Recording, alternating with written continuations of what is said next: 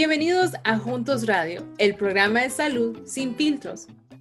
Esta es una producción en conjunto con la Biblioteca Nacional de Medicina y todos sus derechos están reservados. Yo soy Valeria y soy estudiante de medicina en la Universidad Autónoma del Estado de Hidalgo y me encuentro realizando mi servicio social en Juntos. Y yo soy Iliana, investigadora en el Centro de Juntos en la Universidad de Kansas. En este episodio de hoy se trata sobre los estudios clínicos, ya que últimamente hay varios proyectos de investigación sobre COVID. Es muy importante entender lo que significa participar como voluntario en un estudio clínico e investigación científica y esperamos que con la información que compartiremos el día de hoy les ayude a tomar decisiones bien informadas. Bueno, esto nos lleva a nuestro primer punto. Fale, ¿nos puedes contar qué es un estudio clínico? Claro, un estudio clínico, también conocido como un ensayo clínico, es una investigación acerca de algún medicamento o tratamiento que se hace con seres humanos para saber si es seguro y eficaz. Además, por medio de estos estudios clínicos, los doctores pueden encontrar nuevas formas de mejorar tratamientos o la calidad de vida de las personas, esto sea en una enfermedad ya existente o para prevenir una enfermedad nueva, como en el caso de las vacunas. Y los estudios clínicos son la clave para poder descubrir los medicamentos o tratamientos del futuro para combatir enfermedades, salvando la vida de muchas personas. ¿Y cuáles son los diferentes tipos de estudios de investigación, Ileana? Bueno, hay varios tipos de estudios que responden diferentes preguntas científicas. Dos de las ah, más comunes son los estudios de prevención que buscan mejorar formas de prevenir la aparición de enfermedades, por ejemplo, estudiando vacunas o cambios de, estilo de vida, y también los estudios de tratamiento, normalmente que evalúan medicamentos, terapias o nuevos dispositivos médicos. Y además hay estudios que buscan mejorar la calidad de vida de las personas y el diagnóstico de las enfermedades o incluso entender mejor los genes para desarrollar tratamientos que son más personalizados para esa persona. Y también sabemos que estas investigaciones van a ayudar a los médicos a conocer qué tan efectivo es un nuevo tratamiento o si es mejor que las otras opciones que ya se encuentran disponibles, si este nuevo tratamiento provoca algún efecto secundario o la dosis que se debe proporcionar. Bueno, estoy de acuerdo, Vale. ¿Y nos puedes contar cómo sabemos si los estudios son seguros? Bueno, los estudios de investigación van a seguir las leyes que protegen la información de la salud y un protocolo que va a estar monitoreado por el Comité de Ética, el cual va a revisar, supervisar y aprobar todos los estudios con personas. Este comité va a estar integrado por médicos, estadistas y miembros de la comunidad y se encarga sobre todo de asegurar que el estudio es ético, de proteger los derechos y el bienestar de los participantes y asegura que los riesgos vayan a ser razonables comparados con los beneficios potenciales del estudio. Cada estudio clínico eh, va a estar conformado por un protocolo o por un plan de acción para llevar a cabo. Entonces, ¿qué exactamente es un protocolo y qué es lo que contiene? un protocolo describe lo que se hará en el estudio. es un documento que contiene toda la información sobre el estudio, por ejemplo, cómo se hará y por qué forma parte del estudio, y, ah, por cada parte forma parte del estudio y por qué es necesario. Y el protocolo del estudio indica quién puede participar en el estudio, por ejemplo, qué son los criterios de quién, de quién puede ser elegible. Esto puede incluir la edad, sexo, estado de salud en general de la persona y otros ah, factores de riesgo.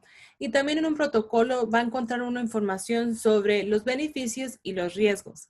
Pero en general tenemos que recordar que para cada estudio es importante y beneficioso participar porque su participación podría ayudar a otras personas eh, que en el futuro presenten esta misma condición de esta manera usted podría tener acceso a tratamientos que de alguna otra forma tal vez no estarían disponibles. Puede que esto aumente el número total de opciones de tratamientos que van a estar disponibles para usted y probablemente recibirá mayor atención por parte de un equipo de profesionales que van a estar eh, formando parte de esta investigación.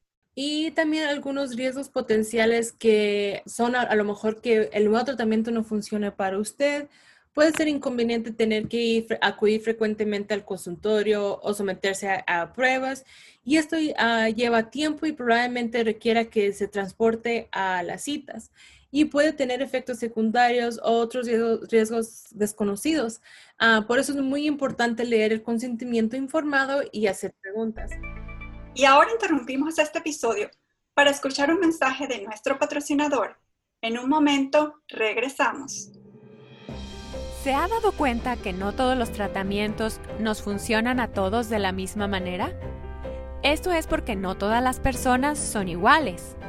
Sin embargo, la mayoría de los tratamientos no parecen ser diferentes. Antes no contábamos con la información suficiente para personalizar los tratamientos. Ahora sí, con programas como All of Us, basado en la medicina de precisión, que nos permite desarrollar tratamientos para las necesidades de cada persona. Para más información, visite la página joinallofus.org, que encontrará en las notas de este episodio. Ahora regresamos con Juntos Radio. Vale, ¿nos puedes contar sobre las diferentes fases que, que son parte de un estudio clínico? Sí, bueno, definitivamente es importante y bueno saber esta información. La mayoría de estos estudios van a estar desarrollados en cuatro fases. En la primera fase se va a probar la seguridad y dosificación en un pequeño grupo de personas. En la fase 2, la eficacia y la seguridad del medicamento o tratamiento en un, nuevo, en un número de personas que van a ser más amplios comparados con la fase 1. Por ejemplo, en este caso serían de 25 a 100 personas. Y en la fase 3 vamos a confirmar beneficios terapéuticos, seguridad y combinación de tratamiento en un número mayor de personas. Por lo general, estos estudios se llevan a cabo ya en todo el país. Y en la última fase se busca información en una población muchísimo más amplia y los medicamentos o intervenciones se van a, mantener en observación durante un largo tiempo. Entonces, cuando uno toma esa decisión de participar en un estudio, pues al participante se le va a brindar un consentimiento informado. Y en este documento, el consentimiento informado es para ayudar a la persona a decidir si quiere participar o no en el estudio el equipo de investigación le va a dar este documento, el consentimiento informado, que incluye detalles sobre el estudio. Eh, incluye información sobre qué es el objetivo, el propósito del estudio, cuánto va a durar y qué es lo que es requerido, qué se requiere para poder participar y también cómo comunicarse con el equipo para cualquier pregunta o comentario sobre el estudio. En caso de que quiera participar, eh, ah, el participante decide quiere participar en el estudio, debe firmar el consentimiento informado. Pero eso no significa que es un contrato. Participar en un estudio clínico es voluntario. cuando es voluntario, usted tiene la libertad de salir del estudio en cualquier momento. Bueno, una otra cosa que se puede preguntar uno es cómo se protege la privacidad del participante cuando decide que quiere participar. Sí, bueno, la privacidad del participante se va a tomar muy en serio. Siempre se tomarán medidas para mantener confidencial toda su información, tanto personal como médica. Una vez que inicie su participación en el estudio, sus datos personales pues van a ser reemplazados por un código o número de barras para ser asociados con su resultado. De esta manera, únicamente los científicos que forman parte de su estudio conocerán sobre sus datos personales.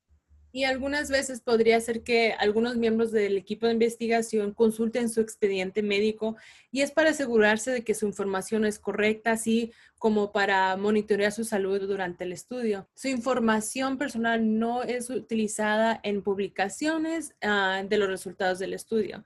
Y recuerde que usted va a tener siempre derechos como participante. Tiene derecho a no participar en un estudio de investigación si usted no lo desea a interrumpir su participación en cualquier momento, a que se le dé nueva información sobre el estudio y a hacer preguntas en cualquier momento, sobre todo a recibir una respuesta lo antes posible.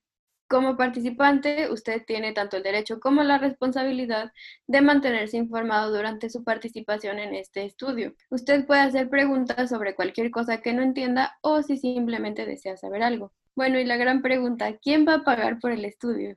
Es muy buena pregunta.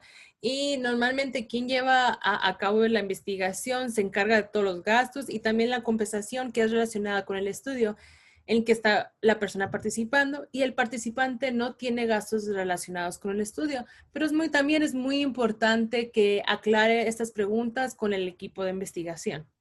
Bueno, esta es la final de la primera parte de este episodio de estudios clínicos. Recuerden mandar sus preguntas o dudas para nuestro siguiente segmento. Y recuerden que pueden encontrarnos en YouTube, Facebook y en nuestra página web. Pueden buscar estos enlaces en las notas de este episodio. Y les pido que se suscriban al canal, activen la campanita para que les lleguen las notificaciones y nos dejen acá abajo todos sus comentarios. Si nos escuchan en Spotify, Apple Podcast o en cualquiera de las otras plataformas del podcast, muchas gracias. Suscríbete también y déjanos tus 5 estrellas y comentarios.